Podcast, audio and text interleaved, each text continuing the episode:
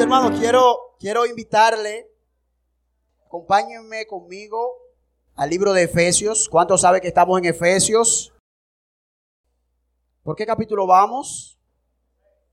Capítulo 6, verso 10. Bien, mis amados, entonces vamos a Efesios, capítulo 6, versículo 10. Leemos la palabra en el nombre del Padre, del Hijo y del Espíritu Santo. Por lo demás, hermanos míos, fortaleceos en el Señor y en el poder de su fuerza, vestido de toda armadura de Dios, para que podáis estar firmes contra las acechanzas del diablo, porque no tenemos lucha contra sangre ni carne, sino contra principados, contra potestades, contra gobernadores de las tinieblas de este siglo, contra huestes espirituales de maldad en lugares celestes. Por lo tanto, tomad la armadura de Dios para que podáis estar firme en el día malo y habiendo acabado todo, estad firmes. Acompáñenme a orar por unos minutos. Señor, te damos gloria, tributamos alabanza a tu gran y bendito nombre, Señor. En esta mañana nos hemos regocijado en exaltar tu gracia, en exaltar tu poder en exaltar tu amor, Señor. Y en este momento queremos pedirte que tú seas con nosotros por medio de la exposición de tu palabra. Oh Rey amado, mira el tema que me toca exponer, Señor. Tiemblo ante la realidad del tema que voy a exponer, Señor, pero pido de tu gracia, pido de tu amor para que tú seas conmigo y seas con la iglesia. Señor, en esta hora elimina toda distracción, elimina, Señor amado, toda preocupación, todo entretenimiento, Dios que impida que tu palabra pueda ser aplicada en nuestros corazones, Señor. Oh, favores que yo te pido en el nombre de Jesús. Amén y amén. Denle un fuerte aplauso al Señor y puede sentarse con júbilo, con gozo. Muy bien, mis hermanos, el tema con que vamos a trabajar en esta mañana es el tema del cristiano y la armadura de Dios. Amén. En vista de la naturaleza tan amplia práctica de este tema, eh, nos vimos en la obligación de tener que dividir esta porción en dos predicaciones. Amén. Hoy yo voy a exponer desde el versículo 10 al 13. La semana próxima otro predicador estará exponiendo los detalles de la armadura de Dios. Amén. Así que tema con que a mí me toca trabajar es el cristiano y la armadura de Dios y en esos cuatro versículos que leímos. Un escritor llamado C.S. Lewis escribió un libro llamado Una carta del diablo a su sobrino. Una carta del diablo a su sobrino. Y la idea de ese libro es que un diablo más experto está orientando a un diablito menos experto. Un diablo más experimentado quiere orientar a un diablito. Y en ese desenlace de esa historia, él desata o él dice una palabra que yo la quise compartir con ustedes a modo de introducción para este tema. Él dice lo siguiente, en lo que se refiere a los diablos, la raza humana puede caer en dos errores iguales de signos opuestos. Uno consiste en no creer en su existencia. El otro es en creer que los es creer en los demonios y sentir por ellos un interés obsesivo y malsano. Los diablos se sienten igualmente halagados por ambos errores y acogen con igual entusiasmo a un materialista como a un hechicero. Déjeme aterrizarle eso dominicanamente. Dentro de las iglesias cristianas y en materia de la guerra espiritual, es el tema que vamos a trabajar, hay dos extremos que son opuestos. Por un lado, hay un grupo de creyentes que son indiferentes ante la existencia del diablo. Y para ello todo lo que ellos hacen depende de su propia fuerza, depende de su propia habilidad. Y todo fracaso que sucede en sus vidas es debido a que ellos dejaron de hacer algo o no hicieron algo como debieron hacer. Eso es un grupo. Para ese grupo de creyentes todo está en su fuerza, todo es humano, todo es material. De hecho, yo hay creyentes evangélicos que están hoy mismo negando la existencia del diablo. Ese es un grupo de creyentes. Yo espero que aquí no haya ninguno de esos, dicen amén. Pero por otro lado, que yo sé que aquí sí posiblemente hayan unos cuantos ahí fugados, está el grupo de cristianos que tienen una obsesión compulsiva con los demonios. De hecho, eh, ellos, eh, ellos hay cursos de guerra espiritual. Y a la gente se le enseña que vea más allá de lo aparente, que si usted está en el baño y ve algo moviéndose, algo extraño, eso es un demonio, que cuando su esposo no se comporta, reprenda ese demonio en su esposo. Y es una obsesión total con los demonios. De hecho, hay muchos creyentes que tienen muchas prácticas que si no son antibíblicas de por sí, tampoco son bíblicas que digamos. Y si se va a hacer una campaña en algún sitio, hay creyentes que salen a, ungir eh, con calle, la, la, a ungir con aceite las calles. Y eso no es que sea del todo antibíblico, pero tampoco es un orden bíblico. Y el detalle es que eso se hace con la intención de despojar los demonios que están en las calles, que están en los territorios. De allí entonces que vienen las diferentes autoridades supremas que tienen algunos evangélicos de que mandan al diablo a los infiernos, de que yo te ato, Satanás, de que yo te mando al abismo y sin retorno, mis hermanos. Los evangélicos hemos diseñado una autoridad increíblemente suprema que por ningún lado de las escrituras lo encontramos. Así que esos dos extremos, dice ese escritor, dice este autor, esos dos extremos a Satanás y a sus demonios los acogen con igual entusiasmo. A ellos les parece igual que tú no creas en el diablo, como que tú pretendas mantener una actitud obsesiva con él. ¿Por qué? Porque primero, el que no cree en Satanás tiene un problema y es que como quiere el diablo se lo va a llevar. Entonces, él lo acoge con igual entusiasmo. Ahora, el que tiene una creencia obsesiva por los demonios tiene un problema y es que quiere culpar a Satanás de todos sus errores y nunca cambia. Y Satanás los acoge también con igual entusiasmo. Eh, naturalmente nosotros pudiéramos estar inclinados en alguno de estos dos extremos y lo que yo me propongo en esta mañana es equilibrar esa realidad. Amén es hacerle ver a usted que no tenemos que estar obsesionados con el enemigo, pero que tampoco podemos vivir una vida indiferente y ajena a la obra de Satanás, porque Satanás es un enemigo real y es un enemigo que está totalmente dedicado a tiempo completo a destruir la obra del Señor a través de sus hijos. Amén.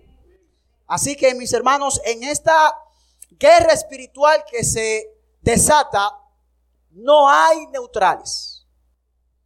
Aquí no hay neutrales como que yo no estoy ni de aquel lado ni de este lado, no hermanos. Si aquí hay personas que no son creyentes, piensan que posiblemente este mensaje solamente tenga que ver con cristianos, está muy equivocado, porque o tú estás de parte de Dios contra el diablo, o tú estás de parte del diablo contra Dios. Pero no hay un punto neutral en esta batalla. Aquí hay solo dos grupos. Los que están luchando contra Satanás para que la obra de Dios prevalezca y los que están luchando a favor de Satanás contra Dios para que su obra sea detenida. Amén.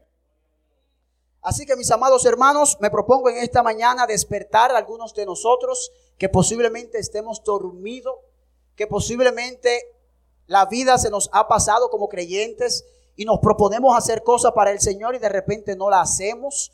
Vamos a ver por qué se nos es tan difícil a nosotros como creyentes dar un paso de avance en el mundo espiritual. ¿Por qué para yo ir a la universidad o cualquier meta humana se me hace fácil? Pero cuando hablo de asuntos espirituales, yo siento como que si el infierno entero se levantara contra mí a través de guerras espirituales, pero también a través de seres humanos. Amén. Eso es lo que yo me propongo en esta mañana. Y lo primero que deberíamos de preguntarnos es cómo se relaciona este, este pasaje que, que leímos con toda la epístola de Efesios.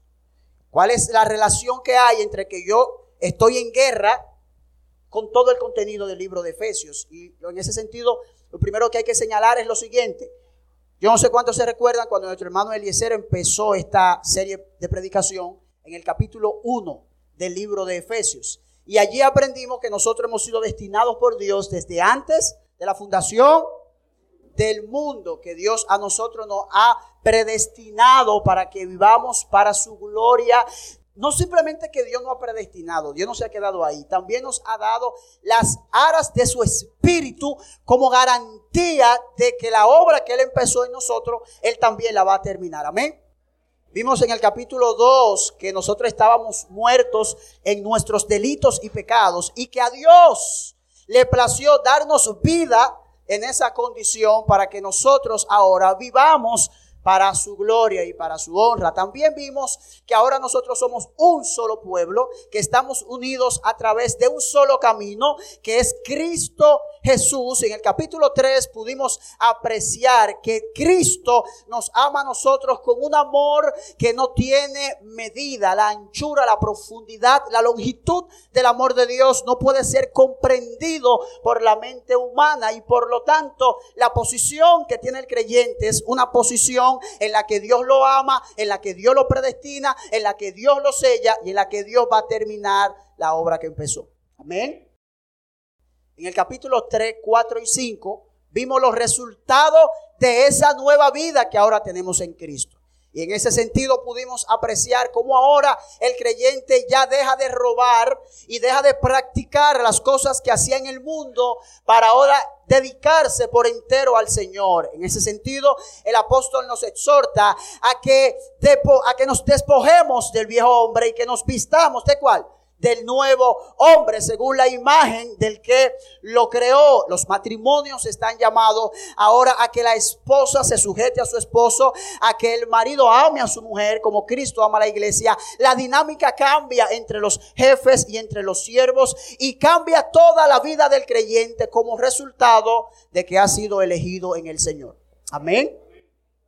Así que todo aquel que vive esa vida, que vive en luz y no en tinieblas, que vive en santidad y no en lujuria, que vive en sumisión y no en rebeldía, todo aquel creyente que viva de esa manera tiene un conflicto espiritual.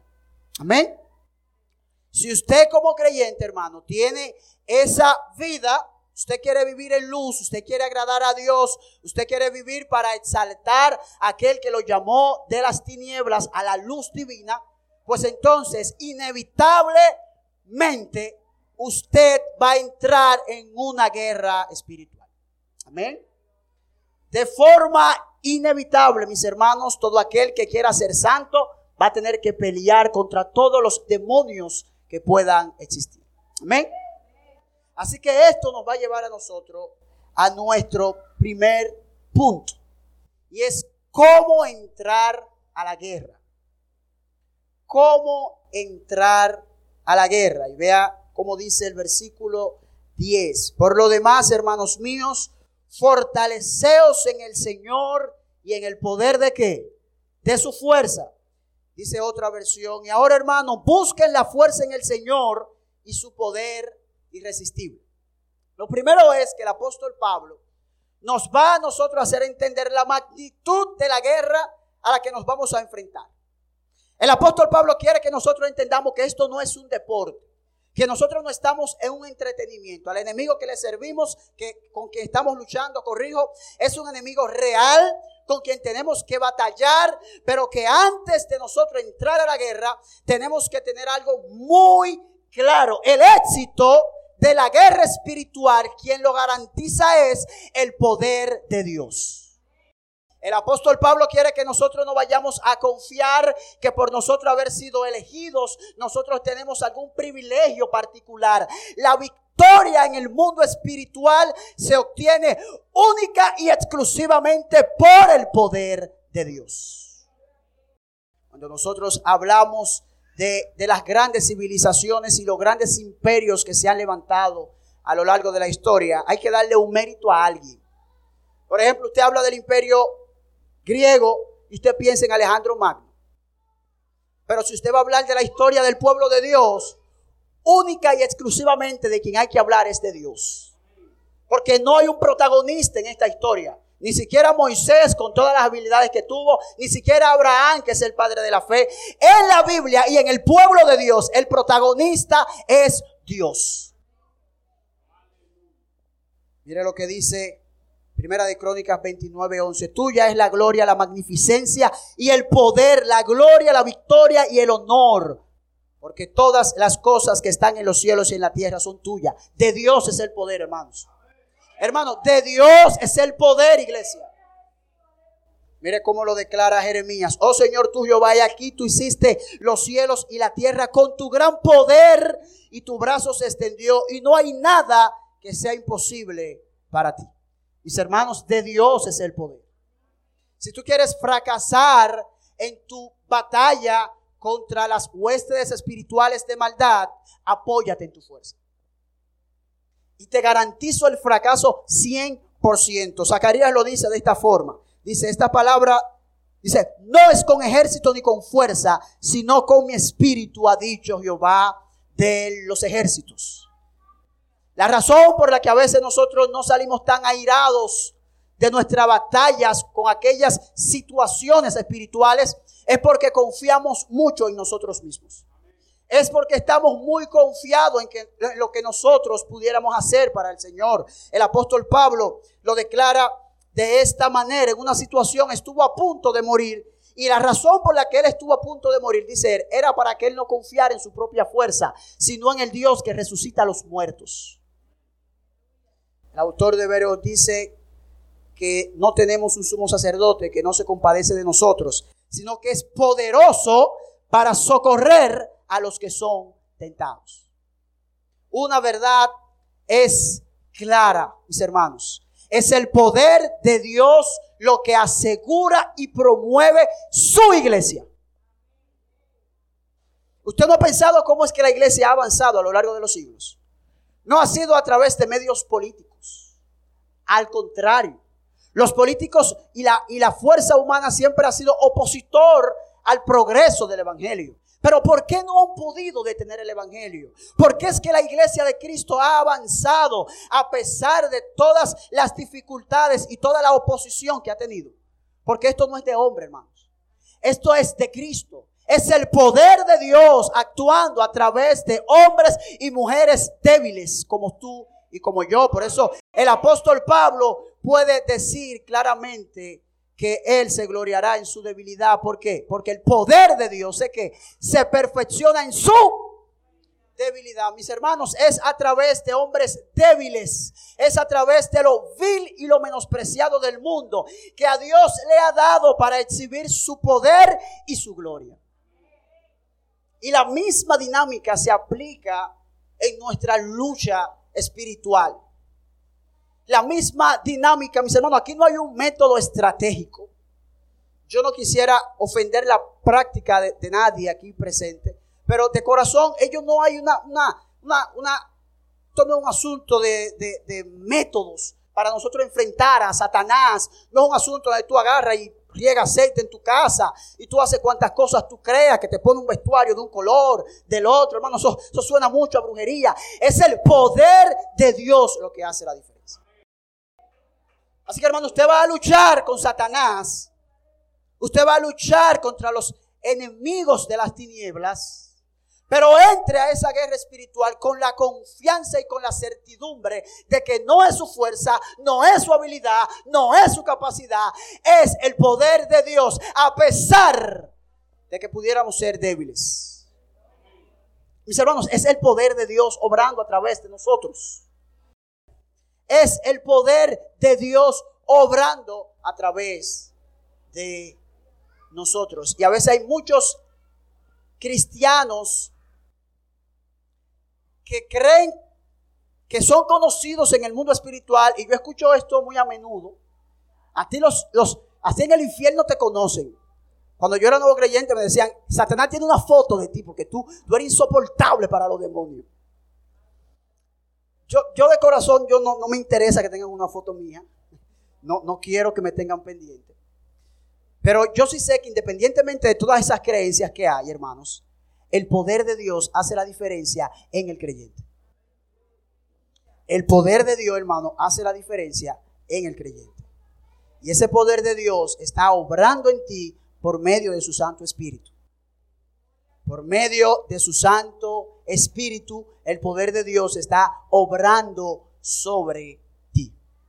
Así que usted va a entrar a la guerra, hermano. Usted se va a enfrentar a Satanás, pero hágalo confiando en el poder de Dios en usted. Y ese poder de Dios usted tiene que verlo. Perdón, usted tiene que ver ese poder de Dios obrando como el Dios que ha creado todas las cosas. Para Dios no hay nada imposible, hermano. Hay creyentes que le, hay creyentes que les tienen miedo a Satanás. Hay creyentes que no pueden, no pueden mencionar Satanás, no pueden decir, lo reprendo en el nombre de Jesús. Usted no puede estar, hermanos, recuerde que el Señor le hizo una promesa a su iglesia. ¿Qué? Que las puertas de la de qué? No prevalecerán, hermano. Hay una promesa para la iglesia de que la iglesia se va a imponer al infierno y a los hombres completos. La iglesia permanece porque es la promesa de Dios de que la iglesia va a permanecer. Y Dios cumple su promesa porque Dios es poderoso para cumplir lo que promete. Si Dios ha dicho que usted es más que vencedor, hermano, usted es más que vencedor. Ahora, ¿con qué vamos a entrar a esta guerra? Vea lo que dice el próximo versículo. Vestidos de toda armadura de Dios. Usted va a entrar con la confianza de que Dios, de que de Dios es el poder y que Él garantiza la victoria, pero usted no va a ir a improvisar. Usted va a entrar como vestido con qué? Con la armadura de Dios. Ahora, es importante que usted entienda, hermano, que esto es un mandato imperativo. Esto no es un asunto opcional. Esto no es que tú te pones la armadura cuando vienes a la iglesia y vienes muy espiritual y cuando vas al trabajo te la quitas y te pones muy light. Esta armadura espiritual exige y demanda totalmente que constantemente la tengamos puesta.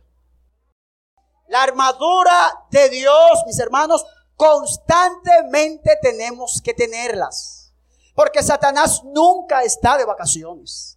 Él no toma un respiro. Voy a dejarlo, déjame dejar a Jacqueline tranquila por unos minutos. No, hermano. Una de las cosas que vamos a aprender del obrar de Satanás es que Satanás es perseverante en su obrar. Él te tira por un lado y si tú te le escapas, te tira por el otro. Y si te escapa, vuelve y te tira por el otro. Y de ahí es que yo debo estar siempre vestido con la armadura de Dios. Yo no sé a cuántos de ustedes les ha pasado que a veces su fracaso espiritual viene como resultado de un éxito espiritual. Le pasa que usted dura dos horas orando y cree que puede pasar diez horas viendo Netflix. O, o, le pasa que usted a veces está orando bien y viene para la iglesia y dice, yo hoy oré bien, yo voy para el culto y voy prendido. Y viene con un sentido de orgullo. Mis hermanos, Satanás es perseverante en sus ataques. Él es perseverante. De allí que nosotros estemos llamados a nosotros siempre estar vestidos con toda la armadura de Dios. Ahora, en un sentido general, todas las armaduras de Dios señalan a Jesús. Por lo tanto, estar vestido con toda la armadura de Dios y estar revestido de Cristo es lo mismo. Por eso es que Romanos dice, vestidos del Señor Jesucristo y no proveáis para los deseos de la carne. Colosenses establece, revestidos del nuevo hombre, el cual es conforme a la imagen del que lo creó y se va renovando hasta el pleno conocimiento. Estar vestido de toda la armadura de Dios, mis hermanos, es estar vestido de Cristo. Es usted estar cubierto por lo que es Cristo, por lo que es su obra, por lo que es su vida. Y en este sentido, mis hermanos, es ahí donde nosotros vemos una diferencia entre la práctica de la guerra espiritual y la forma bíblica en que la palabra lo expresa.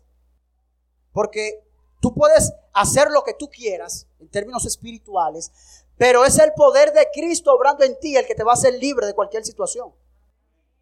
No son los métodos, no son las estrategias, no son los inventos, no son los exorcismos, no son cuantas cosas no podamos inventar.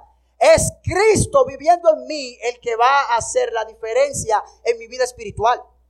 Por eso el apóstol Pablo establece, ya no vivo yo, ahora vive Cristo en mí. Y si tú no estás viviendo a la luz de esa realidad de que Cristo es el todo, en todo para ti, no importa los métodos que tú practiques ni la armadura que tú te inventes, hermano.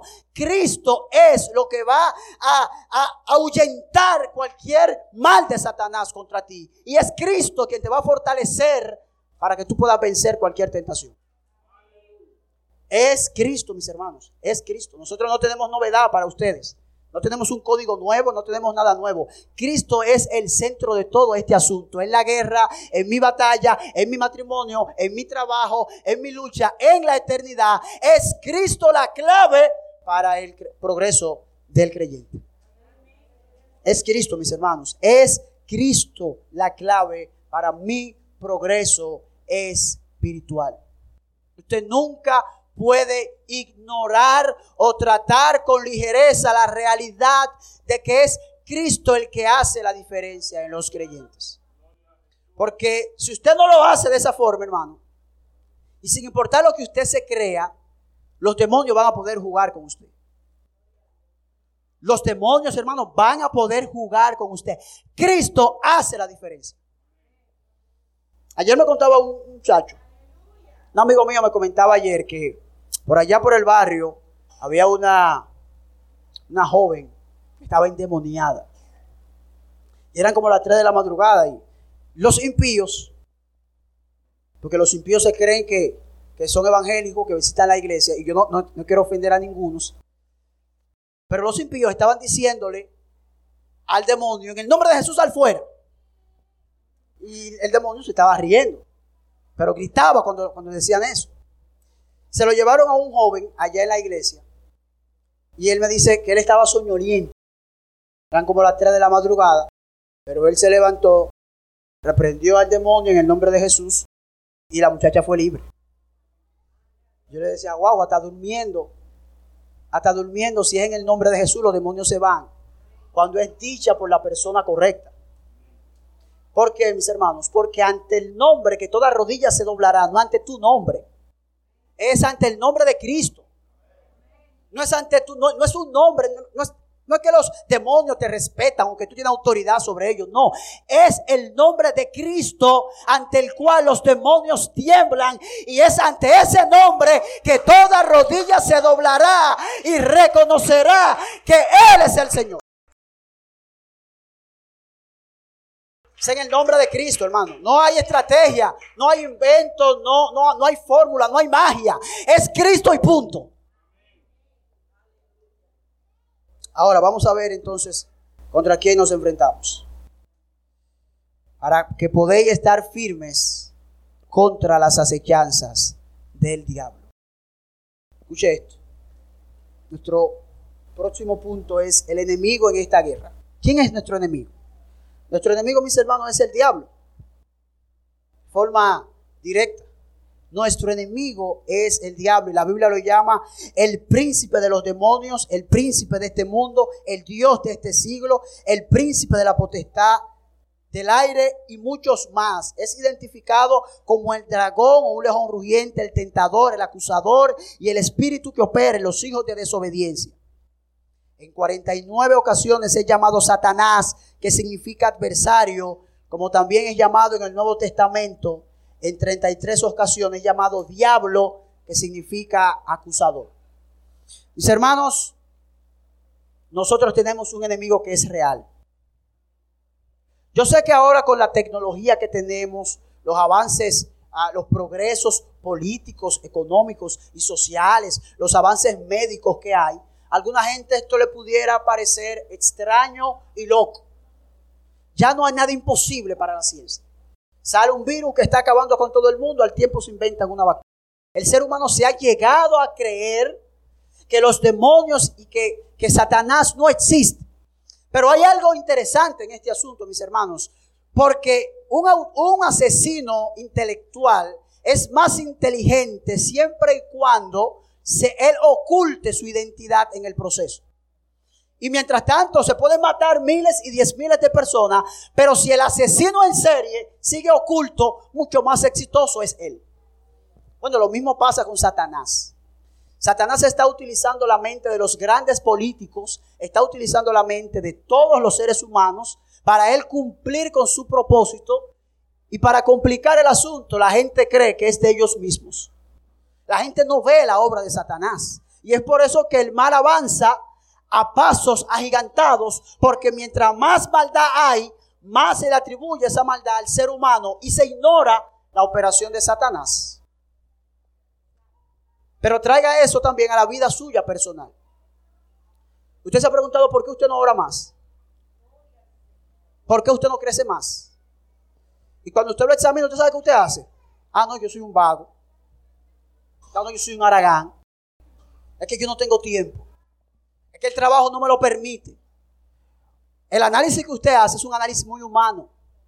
Porque usted no está tomando el elemento espiritual de que hay una obra de las tinieblas que conspira para que tú no des ni un paso en el mundo espiritual. Hay una obra de las tinieblas, mis hermanos, que conspira para que usted ni siquiera pueda gatear en el mundo espiritual. Y la gente se convierte al Señor y se siente satisfecho con estar en un estado vegetativo.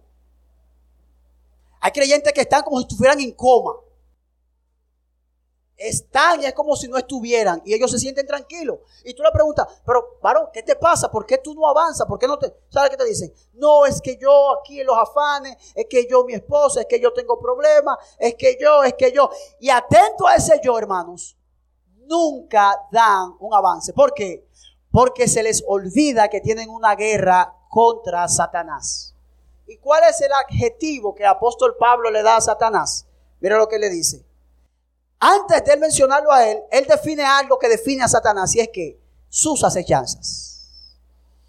Para que podáis estar firme contra quién? No contra el diablo, es contra las acechanzas del diablo. Esto es interesante, hermanos. El apóstol Pablo aquí nos dice, lo que hace poderoso a Satanás no es él, son sus estrategias. Lo que hace que Satanás te mantenga a ti en un estado como el que tú te encuentras, sin avance y sin progreso, no es que Él sea tan poderoso como lo estratégico que es Él. Satanás es estratégico, mis hermanos. Y es interesante que usted sepa, porque el término que se utiliza aquí para acechanza es un método en griego que significa metodia, que es de donde se deriva la palabra, la palabra en español método. Y esto significa que Satanás es un tipo con métodos. Es un tipo, es un ser con estrategias. No es que Satanás está improvisando, mis amados. Satanás no está tirando eh, a ver si él la pega. Él sabe cuáles son tus debilidades. Él sabe cuáles son tus inclinaciones. Él sabe cuáles son sus tentaciones. Y te va a tirar exactamente por ahí mismo.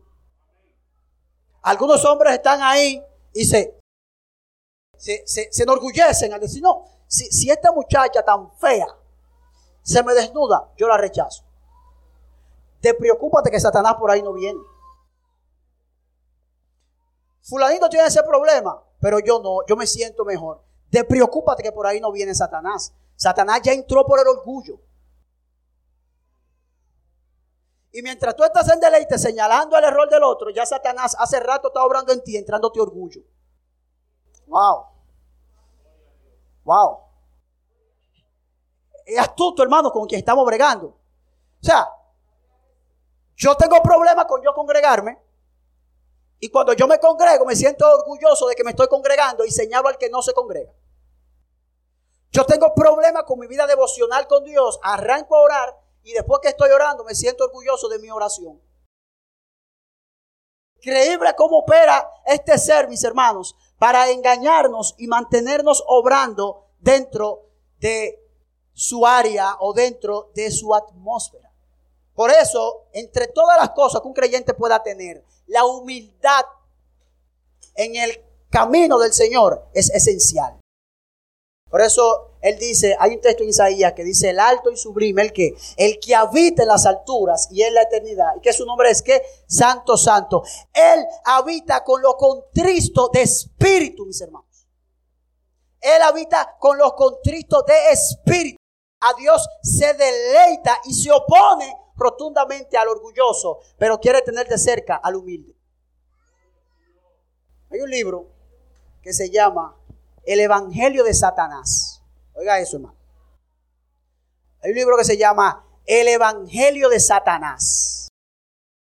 Y ese escritor dice siete mentiras que son o que resumen el Evangelio de Satanás. La primera mentira de Satanás, según este libro, es que Dios quiere que tú seas feliz. ¿No le suena piadosa esa, esa, esa mentira? Dios quiere que tú seas feliz. Y los impíos se la creen también. Gracias a Dios estoy feliz. Haz lo que te haga, lo que te haga feliz. Esa, esa es la máxima del mundo, hermanos. Pero usted sabe que es mentira. Dios no está interesado en tu felicidad. De hecho, la felicidad en Dios es el resultado de la santidad. A Dios le interesa más tu santidad que tu felicidad. Y hay muchos creyentes que están engañados y que dicen, haz todo lo que te haga feliz. Vive tu vida al máximo siendo feliz. No, hermanos. No, no, no, hermanos. Tú tienes que partir de que el propósito de Dios para contigo y para conmigo es que Dios hacernos parecido a su Hijo. Y en ese proceso hay un dolor por yo morir a mis deseos y a mis anhelos. Y en el proceso, hermano, no hay felicidad. El resultado puede ser de que yo sea feliz, pero en el proceso de yo negarme a mí mismo, de yo cargar mi cruz, de yo estimar al, al, otro por encima de mí mismo, no hay felicidad, pero esa es la mentira con la que Satanás engaña a los inconversos y seduce a los cristianos. Dios quiere que tú seas feliz. La otra mentira es que solo se vive una vez. Solo se vive una vez. Usted no ha oído el dicho que la gente dice, come, come, que eso es lo que tú te llevas. ¿Te has escuchado eso? Mi hijo, come, que eso es lo que tú te vas a llevar. ¿Qué es lo que tú te vas a llevar? Oye, pero la gente se estará volviendo loca. Oye, y lo bien que suena, come, mi hijo, come. Hermano, pero la gente se está volviendo loca. ¿Qué es lo que tú te llevas? Ahora, en el infierno no hay comida. En el infierno no hay nada de eso. Usted no se fija en el rico, que quería que le tocaran una gotica de agua, porque tenía sed. Allí no hay nada, usted no lleva nada, hermano. Pero eso es un engaño. ¿Por qué es un engaño? Porque me hace vivir a mí para los placeres. Vive ahora y gózate. Vive ahora y disfrute, gata, come, bebe, parrandea, haz lo que tú quieras. Hermano, amigo, eso es un engaño de Satanás. Tu vida realmente empieza cuando tú partes de este mundo. Porque es la vida eterna. No se vive una vez, se vive dos veces. Y lo que tú hagas en esta vida va a depender de cómo tú vivas la otra vida que viene. La tercera mentira de Satanás es que tú debes vivir tu verdad. Y ahí sí. Todo es a través del lente que tú lo veas. Lo que para ti es un 6, para allá, para mí es un 9 de este lado. Y toda la gente está viviendo su verdad. Todo es relativo. Nada es absoluto. ¿Tú crees en la castidad, en que el hombre debería tener relaciones cuando se case? Está bien, eso eres tú. Lo respeto. Pero yo no estoy llamado a ver las cosas así. Para mí, tener cuatro y cinco mujeres, esa es mi verdad y yo vivo mi verdad. Wow. No hay valores absolutos en, ese, en esa dinámica de vida. No hay forma de nosotros vivir una vida santa y casta cuando lo que importa es mi verdad. Imagínate tú que tú creas que en tu verdad tú puedes matar a todo el mundo. ¿Cuál sería el resultado? O imagínate en un avión, un piloto con mil gente, que como la verdad es lo que él vea, diga, bueno, mi verdad es que aquí no vamos a matar todito. Vamos a matarnos todos. Ahí no funciona esa dinámica. Porque se supone que hay que respetar la vida, ¿o no? Pero según quién dice eso? Esa es mi verdad, hay que respetar la vida, eso es lo que yo digo. Pero eh, Clara, dice que no, que la vida no tiene valor. Entonces, aprobemos el aborto. Y en esa dinámica, mis hermanos, el enemigo tiene confundido a muchos inconversos e inclusive a muchos creyentes. Vive tu verdad. No, hermano, no es tu verdad, es la palabra de Dios. En algún punto tu verdad y la mía no importan. La que importa es la verdad. Es la palabra de Dios quien define cómo yo debo vivir. No es ni mi verdad ni tu verdad. Es la de Dios. Lo que tú sientes es la realidad. Esa es la cuarta mentira. Lo que tú sientes es la realidad. Y la gente se lo cree. ¿Cómo tú te sientes? Hoy me siento mal. Bueno, tú eres lo que tú sientes. Así el mundo para ti mal. Porque tú sientes que tú estás mal. La gente hoy como nunca ha endiosado los sentimientos. Las emociones. Eso es lo que importa para la gente. Por eso si el niño a sus 15 años de edad, él quiere ponerse tatuaje, quiere ponerse arete y se siente cómodo así, hay que aplaudírselo y hay que respetárselo porque así él se siente bien. Pero también eso es una mentira, mis hermanos. Porque no estamos llamados a vivir de nuestros sentimientos, ni de nuestro corazón, porque la Biblia dice que engañoso es el corazón más que todas las cosas. Yo no puedo vivir por, mis propias emociones, porque lo que yo hoy siento, mañana lo dejo de sentir. Y si yo voy a estar definiendo la realidad en base a lo que yo siento, pues entonces tu vida va a ser un trampolín que hoy sube y mañana baja. Engañoso es el corazón más que todas las cosas. Usted sabe los hombres que hoy agarran a una mujer, se casan con ella y después la dejan, que llegue no siento estar contigo. Te dejé de amar y te dejé de querer y la suelta. Eso es una mentira de Satanás. Hermano, no son tus sentimientos, es la verdad de Dios lo que debe gobernarte. No es como hoy tú te sientas. Imagínese usted que el hombre hoy se levanta y siente darle una galleta a su esposa. ¿Qué usted cree? Esa esposa que se levanta y sienta darle dos palos a su marido. Mis hermanos, vivir ese, ese modo de vida guiado por mis sentimientos es el camino a un colapso en todo el sentido de la palabra. Se acaba el mundo. Hermano, se acaba. Si usted va a vivir de su sentimientos y usted sabe la cosa rara que usted siente. Hermano, ¿quién no ha tenido el deseo de matar a alguien? O, por lo menos de no matarlo, por lo menos de mandarlo para el cielo antes de tiempo, para espiritualizarlo. Yo, si yo te agarro, Dios me permitiera, yo mandarte al cielo antes de tiempo. Usted sabe que eso, que eso es pecaminoso y usted lo quiere santificar. Pero no podemos vivir por los sentimientos, mis hermanos. Usted se obsesiona por usted comprar algo y después que lo tiene se cansa. Y, yo y después que usted lo tiene, mira, por esto fue que yo me afané. Esto fue lo que me quitó el sueño. No, mis hermanos, no podemos vivir por nuestros sentimientos. Vivamos por la realidad de que hay un Dios que está por encima de nuestros sentimientos y que ese Dios, lo que Él establece, eso es la verdad. La realidad, quien define la realidad no son mis sentimientos, sino la verdad de Dios.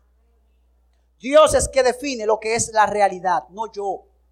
Dios es el que lo define. Si Dios define que yo, sin importar cómo me sienta, debo amar a mi esposa, entonces yo debo amarla. La quinta verdad que hace Satanás es que la vida es lo que tú haces de ella. Eso es la vida, hermano. Vive la vida, gózala, parrándala. La vida es eso. No, hermanos, esa no es la vida. Hermano, la vida es, es el diseño de Dios para el ser humano, para que vivan por Él y para Él. No es que tú haces con tu vida lo que tú quieras. Y usted sabe las canciones que promueven eso. Usted sabe las canciones que promueven que, usted viva como usted quiera. Parranda por hoy. Hay canciones que me llegan a la mente que no, que no la puedo aquí entonar. Pero, hermanos, es increíble. O sea, las canciones están definiendo la filosofía de vida de nosotros. Ustedes se ríen, ustedes saben, ustedes saben. Mis hermanos, hay otra mentira de Satanás y es que él dice que tú tienes que soltar y dejar que Dios haga. Suelta y deja que Dios haga. O sea, hay, hay personas, usted le dice al inconverso, por ejemplo, ¿por qué tú no te conviertes a Cristo? ¿Y cuál es la respuesta? Dios no me ha tocado. ¿Qué han hecho esa gente? Su nombre. Yo he soltado. Cuando Dios me toque. Yo no tengo que ver con eso. Si yo me pierdo, si el diablo me lleva, Dios no me tocó. Ustedes ven la forma. Detrás de esa excusa hay una cuestión que ellos están diciendo. Yo no soy responsable de yo convertirme.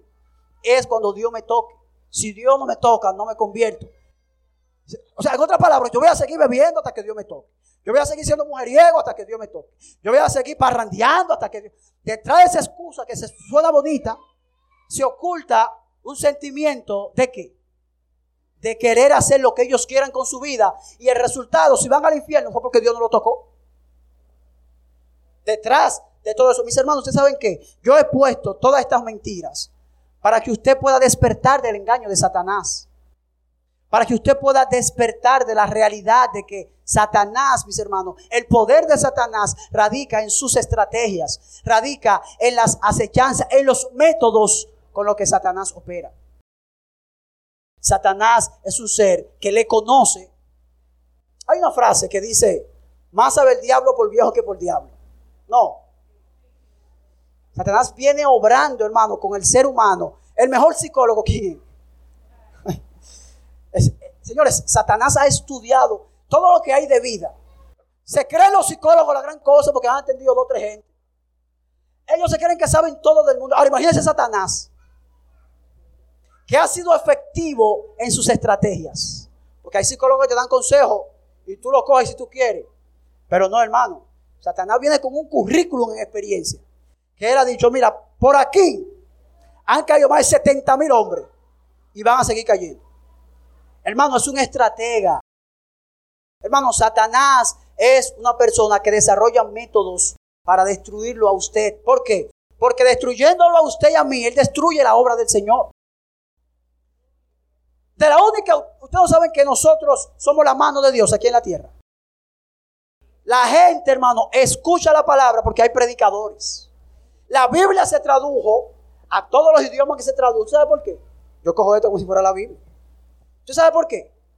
Porque hubo hombres y mujeres que Dios utilizó para que lo hicieran. Usted y yo somos la mano de Dios aquí abajo obrando. Y para Satanás destruir la obra de Dios, tiene que destruir o tratar de destruir a sus hijos. Mis hermanos, y esto tiene que despertarnos a nosotros. Hermano, esto tiene que inquietarnos a nosotros. Yo no sé si a usted no le pesa el hecho de usted a veces pasar el día entero sin usted pensar en Dios. Yo no sé si a veces usted le duele, usted cree que es tan normal, que es solamente pecado. El que usted pase días enteros y usted vaya a acostarse y usted no ore. Que usted tenga interés por usted leer una obra literaria o usted leer cualquier, hacer cualquier curso y no formarse en la palabra. Hermano, eso no es normal. Hay un obrar de Satanás en todo lo que glorifica al Señor. Hay un obrar de Satanás en todo lo que glorifica al Señor. A usted se siente saciado porque usted viene a la iglesia. Amén, usted llegó. Después que llegó no daba. Me voy para la iglesia. Necesito ir a glorificar al Señor. Ok, venga hermano. Y cuando viene, ¿sabe qué pasa? Se queda ahí como una momia. O sea, aún en medio del culto, Satanás está obrando. Usted está ahí, está distraído y está mirando para acá y mirando para allá. Y que se acabe la predicación y que empiece la alabanza y que me tengo que cocinar y me tengo. Hermano. ¿Y usted cree que eso es normal? ¿Usted cree que eso es de usted? Que esos son sus pensamientos, que esas son sus ideas. No lo crea, hermano. Hermano, no lo crea. ¿Usted, ¿por, ¿Por qué usted se concentra viendo Netflix? O viendo una película. O piense lo que a usted le gusta carnalmente. Usted no se distrae. ¿Y por qué? Satanás lo tiene bien ahí. Ay, no, tú no tienes que luchar con. Tú estás viendo algo indebido y se queda igualito. Peor todavía. ¿Por qué? Mis hermanos, porque Satanás no tiene seducido con los sentidos. Y él lo sabe, hermano. Él lo sabe. Hace tiempo yo estaba discutiendo con un varón que me decía, me decía, no, que, que, que él no ve entretenimiento, que es lo que ve película. No, yo no veo show, yo no veo programa de nadie. Lo mío ve película. Pero ven acá. ¿Pero qué es lo que tú estás diciendo? O sea, tú estás santificando tu película. Tú estás santificando tu entretenimiento. Eso es lo único. Eso es lo único, santificando tu entretenimiento. Y hay gente, no, yo estoy agotado, estoy cansado, hoy me toca ver una película. No, hermano. Y hay espacio para eso, pero no a costa de su vida espiritual. Usted no puede estar cansado para orar y estar disponible para ver televisión. ¿Usted escuchó? Es inconcebible que usted, ay, qué agotamiento, voy a ver una película. No, no me puedo poner a orar porque, no, hermano, no hay forma, hermano. Varón de Dios, despierte. Hay una realidad espiritual. Hay acechanzas del enemigo que impiden que usted ore más. Pablo dice, cuando quiero hacer el bien, encuentro el mal que se opone en mí. Siempre que usted quiera orar, va a encontrar a Satanás. Y no solamente Satanás, hermano. Porque si Satanás fuera solo, fuera un palo. Es que Satanás dispone de una manada de demonios que hacen efectivo su ataque.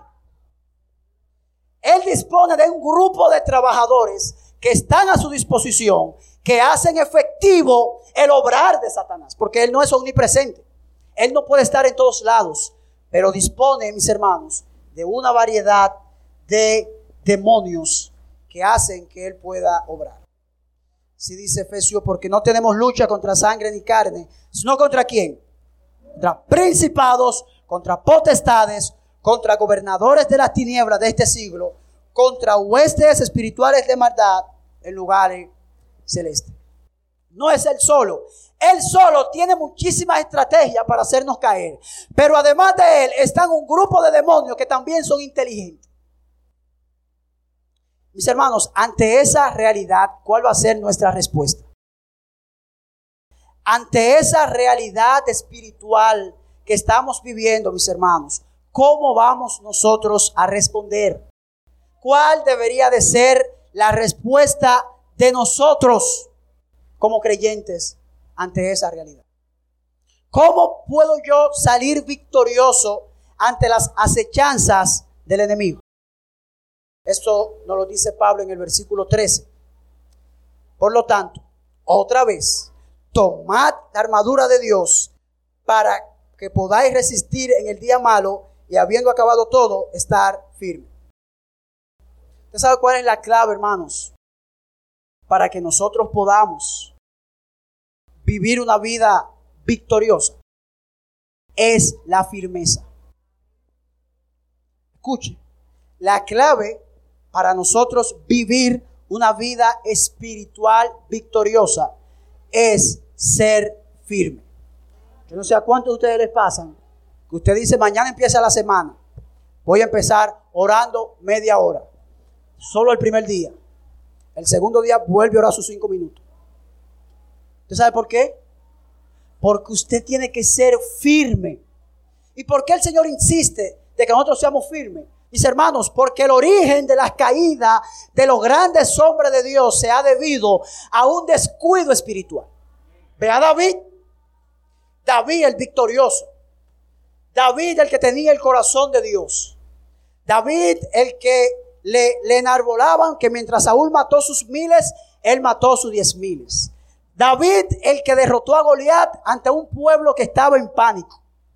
Ese David se descuidó un momento y no volvió a levantar cabeza jamás. Ve a Sansón. Sansón es diferente a David porque Sansón vivió una vida aquí, una vida allá, hasta que finalmente Satanás logró destruirlo. ¿Por qué?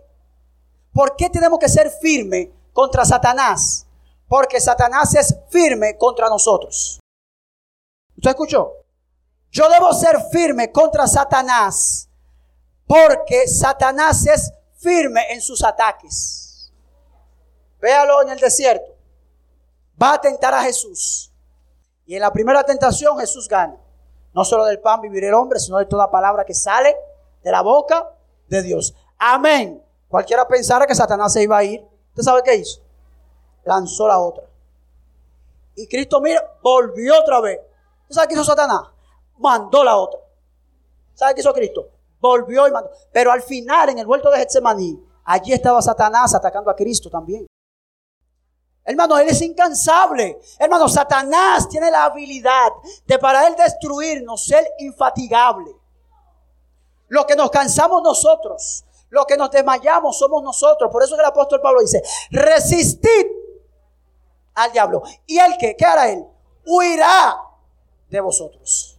La clave, mis hermanos, para la guerra espiritual es la resistencia. Es la firmeza. Es la, es la determinación de que usted va a obedecer a Dios a pesar de las ofertas de Satanás. ¿Y cómo yo puedo medir eso entonces? Porque es muy bonito, hermanos. Yo, me encuentro con creyentes que se sienten muy fieles y muy obedientes a Dios. Pero es muy fácil obedecerle a Dios cuando no hay tentación. O sea, tú me dices a mí que tú nunca has robado. Ok. Tú has tenido la oportunidad de coger un dinero que te haga millonario y que tú sepas que nadie te va a descubrir. No, la gente que roban, ok, te va a robar 100 millones y nadie lo va a, y tú sabes que nadie lo va a saber, tu vida va a cambiar. Tú vas a seguir siendo ante el, ante el mundo, tú vas a seguir siendo santo e íntegro y vas a ser millonario. Para santificarlo, Con eso compramos el terreno, ponemos aire, sillas alcolchadas, levantamos un segundo edificio, hacemos de todo. Pero lo que tú no dices es que tú compras tu casa, compras tu vehículo y compras todo lo tuyo. Mis hermanos, la obediencia se determina es en virtud de las veces que tú rechazas una oferta de Satanás. No es en la comodidad de tu casa, ahí acotado. Estoy santo hoy, sal a la calle, enfréntate al mundo. Es rechazando lo que Satanás te oferta, lo que determina tu nivel de santidad. Y por último, mis hermanos, vea que tenemos, ser debemos estar firmes porque existe un día malo. Y yo sé que algunos de ustedes o están en el día malo o siempre su vida ha sido un día malo. Y yo en lo personal creo que la vida del creyente de este lado de la eternidad es un día malo siempre.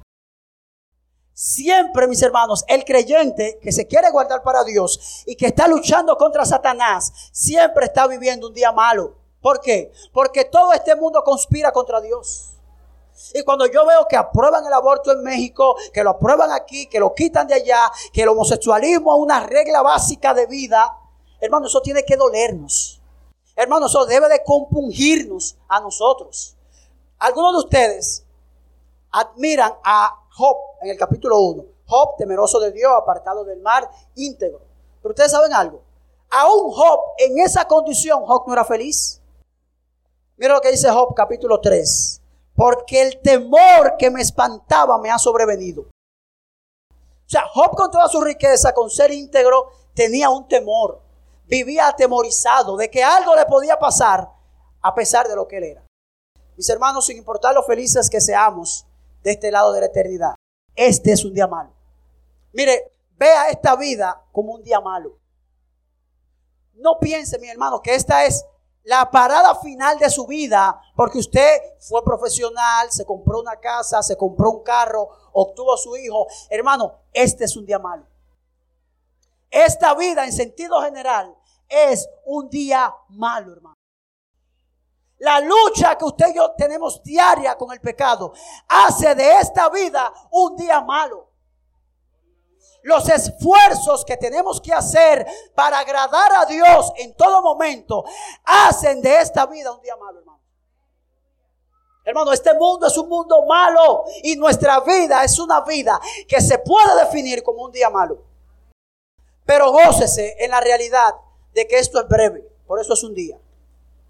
Hay una eternidad gloriosa para nosotros los creyentes, mis hermanos, que Satanás no puede intervenir. Hay un gozo eterno para aquellos que son fieles en el Señor, que Satanás no puede tocar. Por lo tanto, mis hermanos, vamos a pelear. Mis hermanos, vamos a luchar porque la gloria que hay detrás de la muerte no se compara con la lucha tan sangrienta que yo tengo contra Satanás. Luchemos contra todas las huestes espirituales, contra los hombres, contra el diablo, con el demonio, por serle fiel a Dios, porque esta leve tripulación momentánea no se ha de comparar con la gloria que ha de derramarse sobre nosotros. Mis hermanos, lucha por serle fiel a Dios.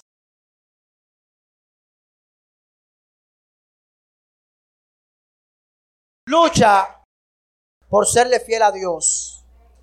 Porque esa lucha será recompensada y no puede ser comparada con ninguna guerra. Usted aquí abajo lo puede perder todo, pero si usted tiene a Cristo en su corazón, usted no ha perdido nada.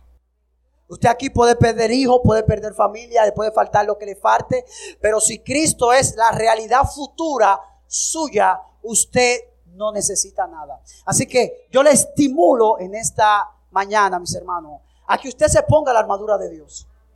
A que usted entienda que usted no está en la playa. A que usted entienda que usted no está en un parque de diversión. Esto es una guerra espiritual y es constante. Pero recuerde que la forma de usted ganar y usted luchar es por medio del poder de Dios. Y si ese Dios ha sostenido grandes hombres de Dios en la historia, ese es el Dios que te puede sostener a ti y es la gracia de Él la que nos va a sostener. Vamos a orar. Señor, gracias. Oh Rey de Gloria, gracias.